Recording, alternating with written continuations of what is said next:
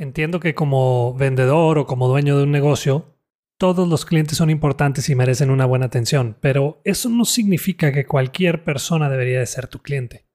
Cuida tu empresa, cuida las finanzas de tu empresa y todo eso comienza trabajando con esos clientes que valoran tu trabajo.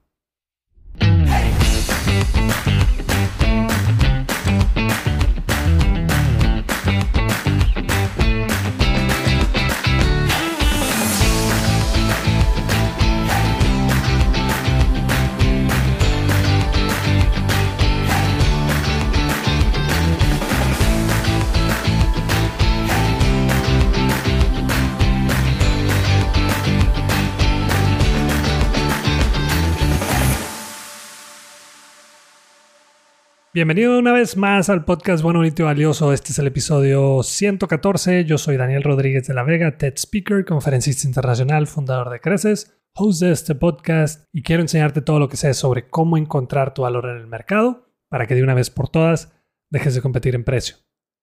En el episodio anterior hablé sobre los tipos de vendedores con los que no quieres tratar y la verdad es que ha sido uno de los más escuchados en su primera semana de publicado. Y bueno, ya sabes que me gusta de vez en cuando darle un pequeño twist a mis temas y hoy te voy a hablar de los cinco tipos de clientes que no quieres tener en tu negocio. Ah, canijo, ¿cómo está eso? ¿Que no estás a favor de cuidar a los clientes y de ofrecer un gran servicio? Y pues sí, así es, pero eso no significa que debemos atraer a todo tipo de personas. Así que el episodio va a estar muy bueno y si al final tienes otro tipo de cliente que no menciono aquí, mándamelo por cualquiera de mis redes sociales y lo comento en el siguiente. De lo primero que quiero hablarte es de por qué no cualquier persona debe de ser tu cliente. Eso nos puede meter en un problema muy grave y aquí te va la primera razón. No es tu cliente ideal. Ya sé, vas a decir que como enfado con eso del cliente ideal, pero es muy importante definirlo y enfocar tus esfuerzos de estrategia de marketing, de ventas, de recuperación de clientes en ese grupo específico de personas que tiene pues mayor probabilidad de comprar tus productos o servicios. Eso no quiere decir que nunca vayas a venderle o que nunca te vaya a comprar una persona que no está dentro de tu cliente ideal, pero simplemente tus esfuerzos van a ir dirigidos a un grupo muy específico. Ahí tengo un ejemplo. Un familiar a algunos años mayor que yo me habla y me dice, Daniel, pásame el teléfono de las hamburguesas que me recomendaste. Se lo paso y a los cinco minutos me regresa la llamada. Hey, no me contestan. Y yo, es que solamente te toman el pedido por WhatsApp. Y me hace, mmm, qué complicados. Y así quieren que les compres. No es en mala onda, le dije. Pero tú no eres su cliente ideal. sí se agüitó un poquito. Pero ellos lo que quieren es menos procesos, agilizar los pedidos y disminuir algunos costos, pero te entregan un muy buen producto. Ahora, segunda razón, no todas las personas van a valorar tu diferencial, o sea, lo que te hace diferente frente a tu competencia y el consumidor. Si una persona no valora lo que te hace diferente, es muy poco probable que esté dispuesta a pagar el precio que mereces por tus productos o servicios. Es decir, cualquier precio se le va a hacer caro. Esto puede ser especialmente frustrante si estás ofreciendo algo de pues muy buena calidad, que requiere mucho esfuerzo y también mucha dedicación. Te recuerdo que nosotros pagamos tanto como valoramos las cosas. Y la tercera razón por la que no todo el mundo debería de ser tu cliente es no están dispuestos a cumplir con tus estándares. Y no es un mal plan, pero tanto yo debo encajar contigo como tú conmigo o con mi marca. Así como yo tengo responsabilidades contigo, para que esto funcione, tú también debes de cumplir con ciertas responsabilidades. Me refiero específicamente a plazos de pago, material e información para yo poder desarrollar mi trabajo en tu empresa, y bueno, si no estás dispuesto a cumplir con eso, difícilmente vamos a tener un muy buen resultado con mi capacitación. Por ejemplo, una vez una empresa quería que le ayudara a aumentar sus ventas en un 20%. Yo le dije que era una apuesta muy ambiciosa, pero que necesitaba ver los números de las ventas de los últimos cinco años. Y su respuesta fue, esta información es confidencial, es de la empresa y no puedo enseñarte, no, no puedo dártela. Ok, le dije, entonces no soy la persona adecuada para ayudarte. Para que yo pueda comprometerme contigo en ese aumento del 20% de tus ventas, necesito saber a qué me estoy enfrentando y cómo puedo medir yo eso. Me dijo otra vez lo mismo. Y entonces le di las gracias y me fui a la reunión. Y ahí están las tres razones principales por las que no todos deberían de ser tu cliente. No me voy a cansar de repetir esto. El éxito en ventas no debería de medirse por el número de cierres logrados, sino por encontrar y mantener a los clientes adecuados. Y ahora sí, vámonos a los cinco tipos de clientes con los que no te recomiendo trabajar. Pon muy buena atención y espero que no seas uno de esos clientes. Y también que los puedas identificar y así evitar trabajar con ellos. El primero es el cliente indeciso. Estoy de acuerdo que debemos de practicar la paciencia. E, estoy totalmente de acuerdo con eso, sobre todo con las personas mayores. Pero en este caso me refiero a ese cliente que nunca está seguro de lo que quiere y cambia de opinión constantemente y pues termina siendo muy frustrante para el vendedor que intenta ofrecer soluciones. Por lo general terminas dedicándole mucho tiempo y el 90% de esas ventas ni siquiera se terminan cerrando. Me acuerdo de una persona que cada vez que lo veía me decía, Daniel, ¿cuándo platicamos para una capacitación en mi empresa? Y yo, pues te, te he hablado, te he mandado mensajes y nunca me contestas o me dices que andas de viaje y que llegando te reportas. Sí, es que he andado muy ocupado, pero lo platicamos. Cada vez que lo veo lo saludo, pero hasta ahí. No hay necesidad de invertirle tiempo. El segundo tipo de cliente que no quieres es el que siempre quiere un descuento. Yo sé que todos hemos negociado un precio en nuestra vida, pero hay gente que así vive. Son personas que así fueron educadas, siempre les dijeron busca ahorrar cada vez que compres algo, busca lo más barato, no pagues de más. Entonces muchas veces estamos tentados a ceder. Una, porque así ya te lo quitas de enfrente. Y dos, porque sientes que de eso a nada, mejor esa venta con descuento. Pero hay muchas consecuencias de aceptar trabajar con este tipo de clientes. La primera es que te toma la medida y lo vas a seguir teniendo todo el tiempo pidiéndote un mejor precio. Segunda consecuencia es que te está pegando en tu utilidad. Y para cumplir con tu meta o estar en el punto de equilibrio, pues vas a tener que vender mucho más. Si esa persona o esa empresa no tiene el presupuesto para pagarte, una, o le ofreces algo adecuado a su presupuesto, o lo recomiendas con tu competencia y que ya se hagan bolas. Tal vez en un futuro pueda adquirir tus productos o tus servicios. El tercer tipo de cliente que no quieres es el que nunca está satisfecho. Es increíble, pero este tipo de cliente no está conforme con nada. Haces el trabajo, además diste un extra y ni así está satisfecho, ni así está contento. Por lo general son personas negativas, son personas contreras y todo les parece mal. Una vez fui a recoger a un familiar que se estaba hospedando en un hotel de aquí de la ciudad y mientras lo esperaba en el lobby, llegó un cliente del hotel y su queja era que por qué estaba prendido el aire acondicionado de su cuarto. Les dijo, hey, voy llegando y el aire está prendido, pero así muy molesto.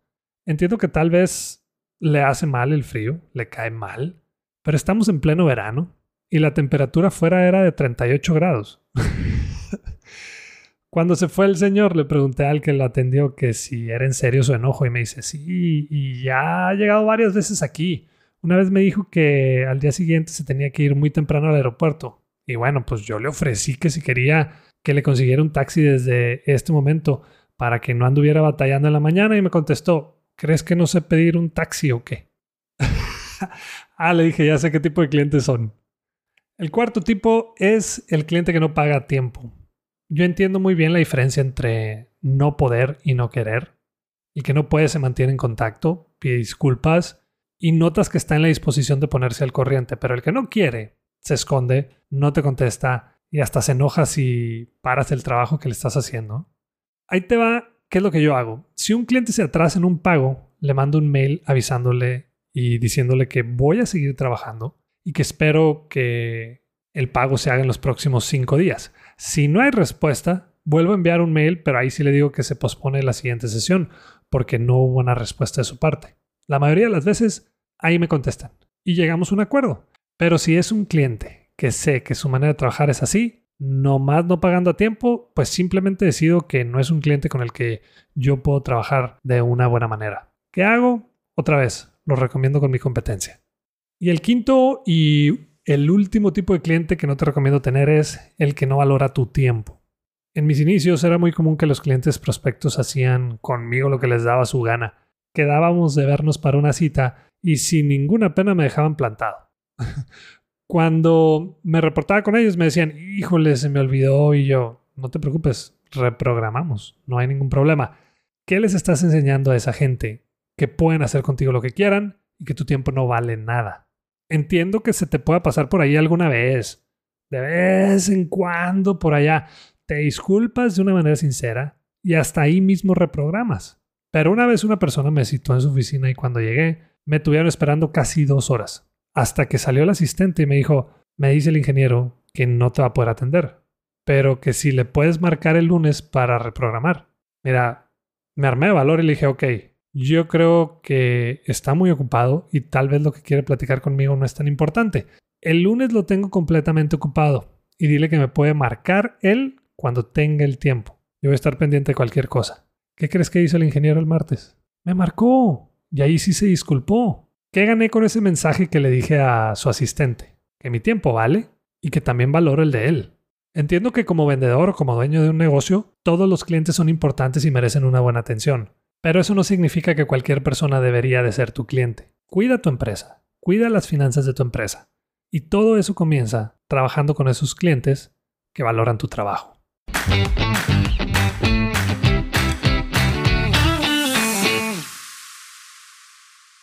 Seamos realistas. Toda la información que podamos tomar en un curso, taller o conferencia lo podemos encontrar en Internet, YouTube u otra plataforma. Pero ¿cuál es la ventaja de pagar por uno de ellos? El tiempo. En otras palabras, la curva de aprendizaje es mucho menor y es por eso que diseñamos en Creces la videollamada de mentoría. Es un espacio solo para ti, con herramientas, estrategias y tips que te pueden ayudar a cumplir el objetivo que traes de una manera mucho más rápida. Entra a crecesmx.com y en la sección de Aprendamos vas a encontrar la videollamada. Muchas gracias y continuamos. Y nos vamos a la sección de preguntas. Aquí va la primera. Esta la mandó Bruno. ¿Cómo le hago saber a un cliente que no tiene la razón en lo que me está diciendo? Un saludo Bruno y me hubiera gustado tener un poco más de contexto con tu pregunta, pero me imagino que el cliente se está quejando de algo y de lo cual no tiene razón. Ahí te mi recomendación. No se trata o no busques ver quién tiene la razón, sino simplemente resuelve el problema. Si es algo que no te va a costar mucho reparar, hazlo. Sobre todo si es un cliente que lleva contigo mucho tiempo. Es algo que nunca había sucedido con ese cliente y bueno, no creo que sea buena idea perderlo por algo tan sencillo. Ahora, si es un cliente que ya lleva varias de esas, solo es cuestión de resolver el problema y decirle que desafortunadamente no vas a poder seguir atendiéndolo, pero que con mucho gusto le puedes decir en qué otro negocio lo pueden atender. Un saludo Bruno y espero que funcione. La segunda pregunta la mandó Rafa. Hace poco comencé a escuchar tu podcast y la verdad que has mejorado mucho en la producción, pero ¿Por qué no has arreglado el sonido de la música y tu voz en los primeros episodios? Tengo entendido que no es complicado. Hola Rafa. Muchas gracias por tu comentario, de verdad te lo agradezco y la verdad es que no eres la primera persona que me lo ha dicho. sé que es fácil arreglar eso, pero lo he dejado así adrede. Y la razón es porque me recuerda que no soy perfecto.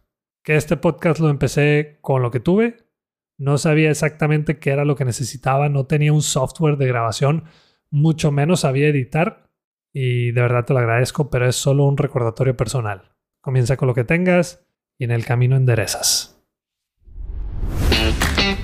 Y hasta aquí un episodio más. Si te ha gustado y servido este podcast y además quieres ayudarme a que más personas puedan cobrar un precio justo por su trabajo o servicio, que puedan vivir de lo que les apasiona y además encontrar su valor en el mercado, te pido de favor que te suscribas a este podcast, que le des clic en la campanita, que nos califiques con 5 estrellas en Spotify o que nos dejes una reseña en Apple Podcasts y que también compartas los episodios con tus conocidos y en tus redes sociales. Y la próxima vez que te digan por qué tan caro, muéstrate de acuerdo y acepta lo que vales con dignidad y seguridad. Si quieres saber qué contestar después, no dejes de escuchar. Bueno, bonito y valioso.